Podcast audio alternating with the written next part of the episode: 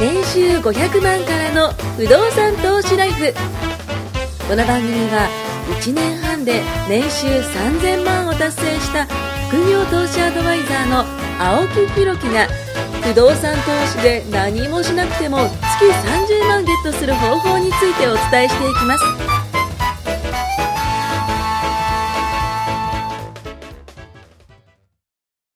お願いします。お願いします。えー、前回に引き続きになるんですけど、まあその前にもう一回ちょっとね、えー、告知をさせていただきたいと思います。まあ今回ね、えー、ぜ、あ、前回か。前回伝えてったのは節約の話なんですけども、今回もね、えー節約の話で、まだまだありますからね、えーボリューミーなんでね、えーぜひ今回も聞いてほしいと思います。で、その前に、えっ、と、告知をさせてください。えー、毎週水、あ、金曜日ですね。水曜日って言うとね、あの、僕の筋トレの日なんですけども、あの、毎週水道はね、僕筋トレしてますけども、はい、それは関係ないですね。あの、毎週金曜日の夜20時からですね、1時間程度ズームセミナーをやっております。まあ、お金の知識を増やしたりだとか、えー、投資の種類、また気をつけるべき点とかね、不動産投資の豆知識、まあ、あと雑談とかね、えー、いろんな、まあ、ファイナンシャルリテラシーを高める内容を、えー発信中です。まあ、質問コーナーなどもね、ありますので、ぜひぜひ、えー、誰でも参加できますので、ね、僕の公式 LINE からぜひ、えー、ご登録いただいて、セミナー参加と、えー、メッセージくださいという話です。はい。で、前回の続きなんですけども、まあ、一瞬ちょっとおさらいすると、保険解約、あ、えっと、前回はその、要は、支出。うんね、収入と支出があって、まあ、今回ちょっと支出だけ切り取った話なんですけども、あのーまあ、節約することによって、えー稼いだとか、収入が上がったのと、まあ、一緒の効果が得られるんで、まあ、僕が今回やった節約、えーまあ、術でもないですよね。気づいた点ですよね。どっちかっていうと、もう皆さんもね。気づけっていうう部分ですね。もう、もしかしたらですよ、僕これ自分で自己まで話してるけど、みんなはもう全然やってるよ、みたいな。いうところもね、あるかもしれ不ないですけど。動産買う前にそっちやでよ突っ込まれるかもしれないいや。本当そうですよ。だって、け前回保険の見直しでしょ？えーカードの見直し、まあ、クレジットカードですね。見直し、えー、まあ、コーチングはね、皆さんもしかしたらあれかもしれないですけど、まあ、コーチングの解約したりだとか、えー事務所の解約したりだとか、まあ、このあたりはこう、会社員の方だとなかなかもともとない部分かもしれないんですけども、えー、今回はですね、えー、それ以外の話もちょっとしたいと思います。で、えー、まず、えっ、とね、お昼ご飯、うん。ランチ代、うん。これもね、節約することができて、うん。まあ、これはね、健康も兼ねてでちょっと考えたんですけども、ずっと外食してたんですよ。まあ、さっきね、その収録前にも話してましたけど、ほんとずっと外食だったんですよ。もう、もう、もう、外の、外で食ってました。ずっと外食というね。はいはいまあ、ここへ来てね、あのーまあ、娘が生まれてうん、娘もこう、いろいろ食べれるようになったんですよ。なんか離乳食から外れて、うんうんうんその、なんかお、ちっちゃいおにぎりをこうね、たあの、口に入れたりだとか、そういうのもできるようになったんで、まあその食卓を囲むようになったっていうのもあったんですよね。まあなので僕もあの昼はね、家で食べることが今すごく多くて、大体あの、どこ行ったって1000円ぐらいランチ代ってかかるじゃないですか。ね、あの、そう考えると、ね、あの、毎日毎日だと結構な金額になると思うんですけど、まあ今回それもなくなったんですよね。で、残ったのはお金だけじゃなくて健康も手に入れたんで、これは本当やってよかったかなというふうに思います。まあちなみに過去の会食時代、うんっていうね、会食時代っていうね、なんかあんのか、もうあの、縄文時代とかね、あ、いや弥生時代とかそんな感じですけど、僕の中で会食時代っていうのがあるんですよ。その会食時代はですね、もう半端なくて、毎日昼と夜2回なんですよ、会食が。で、それをあの、本当に毎日やってました。もう焼肉、寿司、中華、和食、イタリアン。えー、結構いいものね、あの、グルメツアーみたいなね、一人グルメツアー、まあ一人じゃないですけどね、会食なんで、あの、みんなでグルメツアーみたいなのがやってましたし、まああの、会食だったのはね、接待が多かったんですよ。なので、えっと、受けることも多かったんですけど、まあ当時人を使ってたっていうのもあったので、まあ、えーみんなで行って僕が出すことも多かったんですね。でそうすると、まあ、例えばじゃあ4人で行ったとしても、1回6、7万とか払ったし、場合によっては10万ぐらい使ってたっていう時もあったんですよ。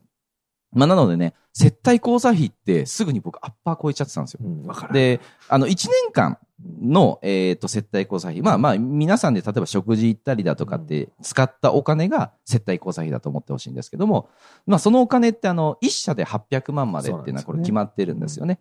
で、800万のすぐ使っちゃうんで、そうすると2社目をね、あの、実はこの2社目の分の、えー、接待交際費用もこう使ってたみたいな感じで、まあそのために2社目を作ったっていうのもね、あの、過言じゃないぐらいなんですけども、まあそのぐらいね。経費が、経費を呼ぶやつですよ。いや、ほんと、もうでもそう売ね。り上がっちゃうと、はいみんなそうやってね、うん税金を消すことばっかり頑張っちゃうんですよ、ぐっさぐっさぐっさぐっささってますねぐっさぐっささってますよ続けてください。どうぞで、今はね、あの、お米、ね、あの、その家で食べるじゃないですか。うんまあ、お米ね、あの、毎月15キロぐらい、あの、食べるらしいんですよ。らしいんですよ。僕ね、自分で食ってるんですよね。うんまあ、大体6000円ぐらいになると思うんですけども、もう意味わかんないぐらい節約じゃないですか、そう考えると。うんね、だって、1回で6、7万とかの会食ですよ。うんもう、それで米何キロ買えんのって話じゃないですか、そう、正直そうすげえ、なんか、あの、新潟とか、会津とかのめっちゃ高級の米も、それで買えるわけじゃないですわか。かるな。僕も、はいその、いいもん食って帰った次の日とか、はいはいはいやっぱ奥さんになんか美味しいもん食べ行こうよって、なんか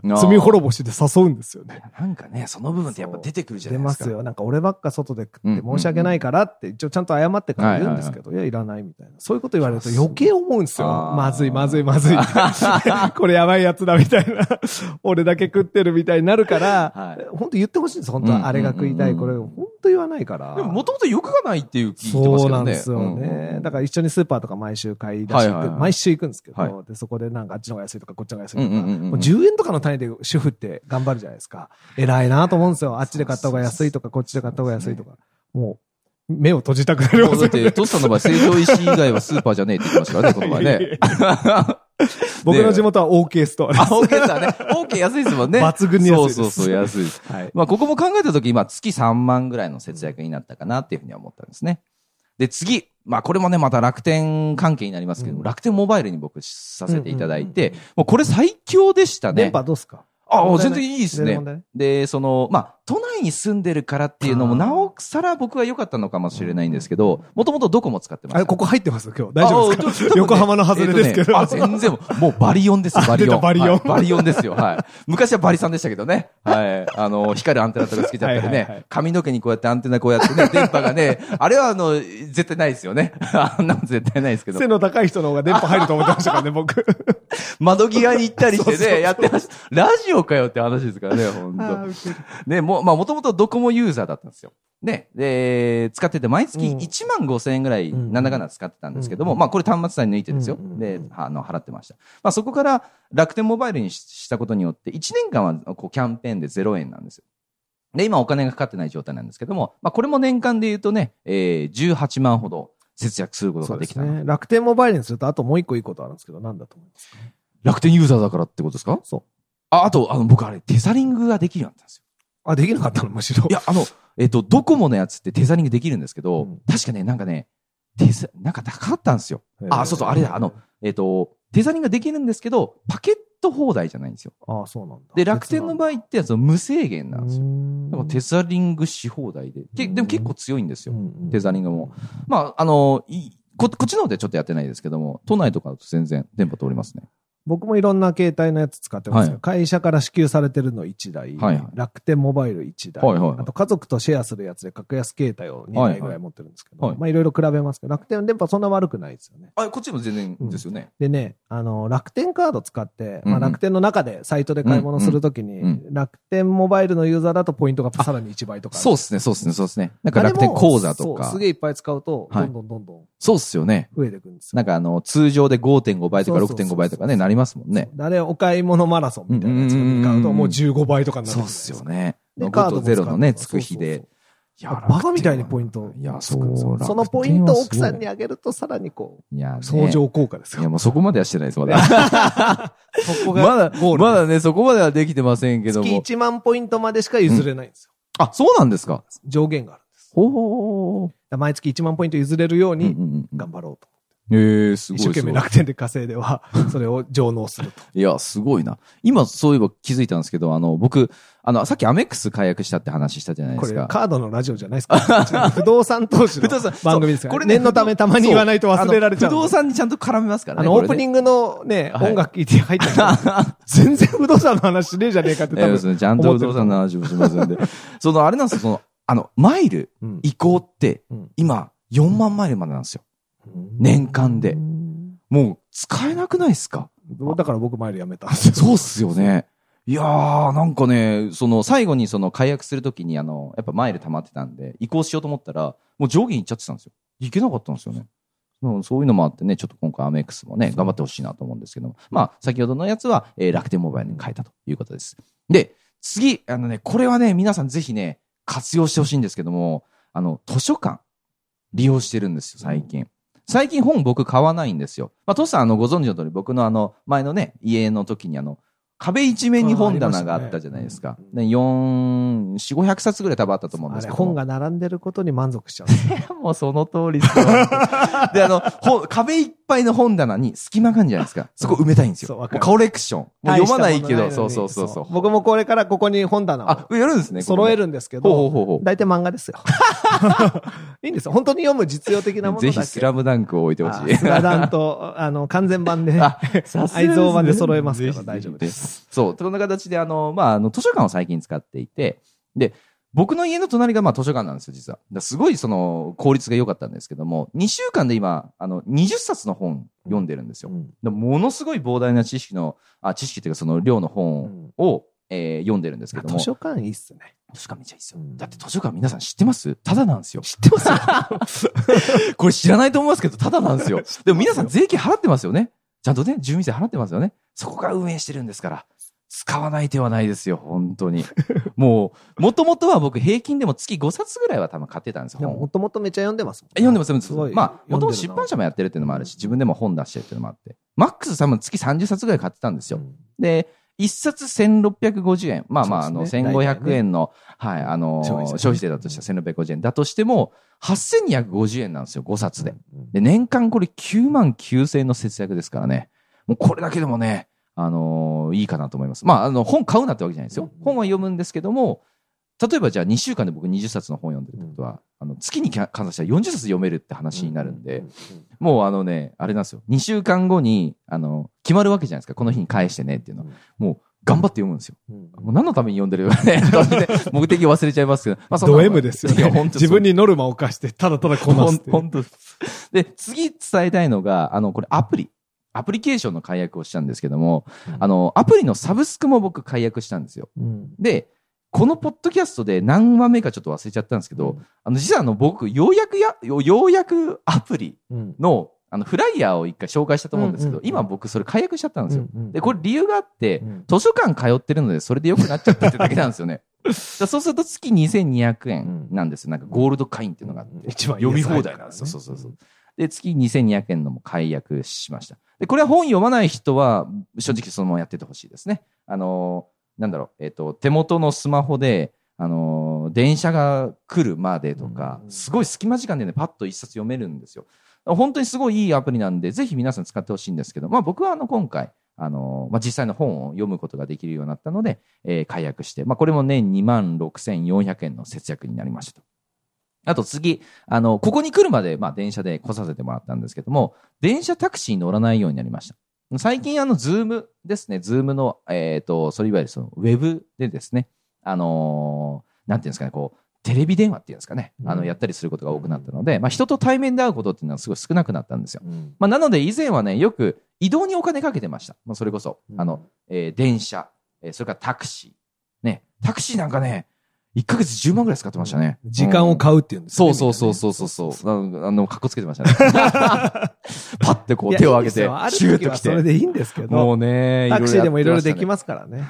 あとあの、ウーバー使ってました。まあの、ウーバーイーツじゃないですよ、皆さん。ウーバーの方使ってました。ウーバー結構いい値段するんですよね。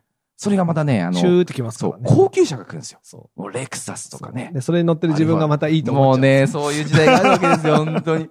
で、あの、運転手さんもすごいね、あの、マナーがいいですよねそう、マナーがめちゃくちゃ良くて、多分うん、教育されてる方だと思うんですけども、すごくね、あの、優越感に浸ってましたね。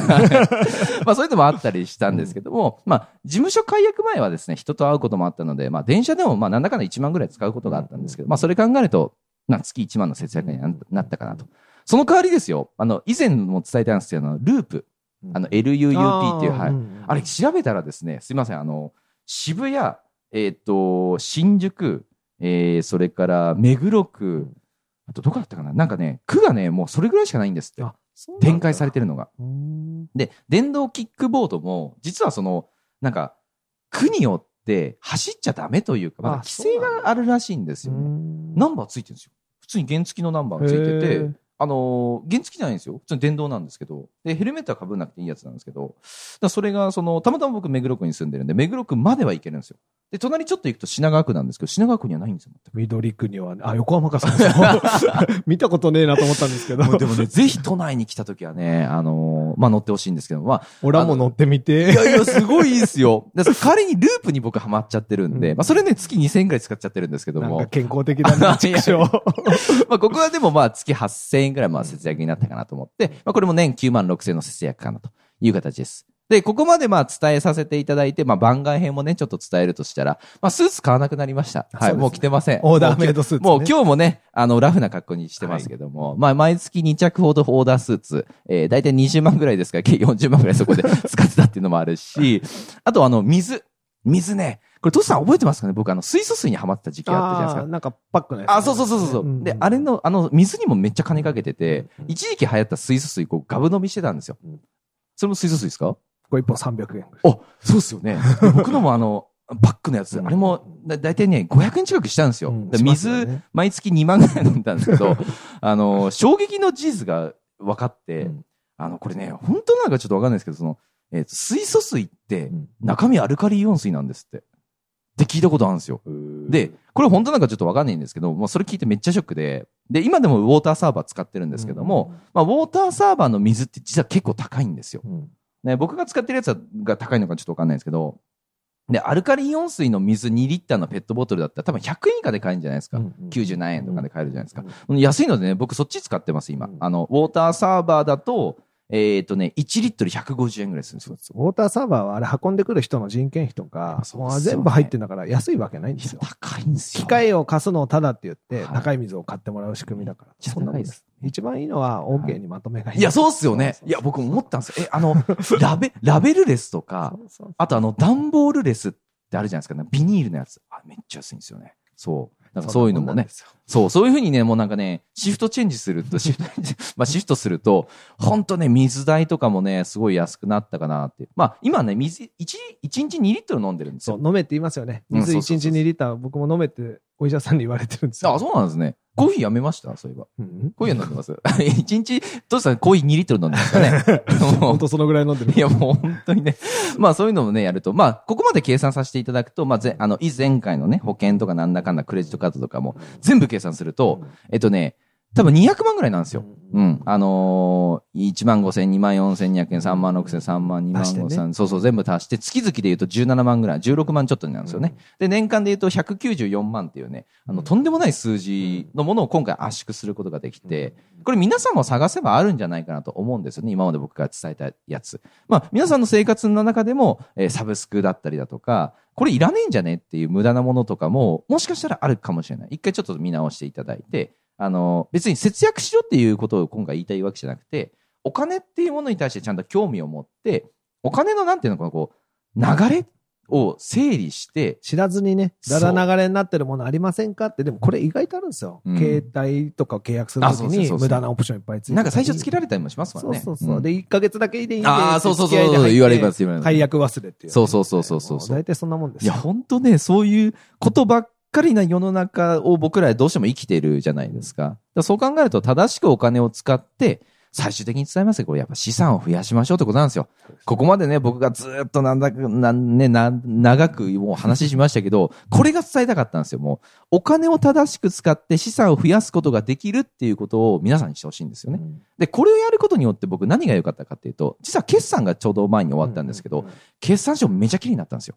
1年間これやったんで、決算書のそのなんか流れ無駄なところに使ってない、えー利益をちゃんと残してるっていうのがこう出来上がったんですよ。で、この前あの銀行の方とちょっと話したときに、決算書綺麗になったって言われたんですよ。あ、銀行の人見てんだなーって、まあ当たり前ですけども、でそれが仕事ですからね。青木さんが見なさすぎたっていう噂もちらほら。いや、もう本当ね、まあそこの部分が、まあ今回すごい良かった。うんで、これをや、まあ僕とかその経営者だから決算書ってものを今ごめんなさい伝えちゃったんですけど、皆さんに対しては確定申告とか、源泉徴収とかってものがあって、その部分、あとはその銀行口座の流れとかっていうのを正しくすることによって、銀行の方からよく見られるじゃないですか。イコール不動産投資ができるっていうねそうな。んです。これを実は伝えたかったんですよ。そうなん。なだらかにね、ずっとね、昨日ね、あの、ゆなゆなね、このね、あの、その項目を全部書いてたんですけども、これが本当伝えたかった。だから皆さんもお金の流れをちゃんと。でこの綺麗になったものを3期積み重ねてください。3期。3期。3期か。そうすると、すごい、三年後かそれが少しずつ右肩上がりだと、なおよしなんですよ。そうなんですよ。なんかよくわかんねえ収入がいっぱいあって、はいざるのように出してるのは嫌われるんですよ、銀行に。それより手堅い給料が入ってるとか、ね毎月きちんとした家賃が入ってくるとか、うんそれこそやってた受益権とかもですけど。定期収入が安定して入って、支出がまともだと愛されます。いや、本当そうですね。僕の会社もそのコロナによってちょっと売り上げ下がった時があったんで、まあそこの部分があったから今回、例えば事務所を解約したりだとか、こういうことしましたっていうと、理にかなってるんですよ。あ、この人売り上げが下がったとしてもそういうその会社を維持しようと頑張ってるんだなって言って、逆に高評価もらっちゃったんですよ。で、それで、あのーまあ、電話、今だとそのコロナだから、なかなか面談がなくて、まあ電話通面談っていうんですかね。それで、もうこの前もな終わって、で、あの、じゃあ一週間、ん三週間後ぐらいにまた振り込みますねって言って、また追加用紙降りたりとかもして、よかったなと思ったんですよ。もうやっぱね、その目の前にトスさんがね、それこそ楽天カードから始まりの、いろんなね、ことを教えてくれるから、やっぱね、あの、お金の本当流れってね細かいことなんですよ。で、見せ方大事なんで、銀行に。でこれは本当自分が借りるときに苦労したところで、通帳の作り込み方とか、銀行が何を嫌うとか、なんかマッキー持ってましたもんね、この前ね。マッキー、マッキー持ってあの、こう、通帳になんか数字書いてましたもんね。マッキー太すぎるだろ、通帳を使うには。もっとあるだろう、ボールペンぐらいかね。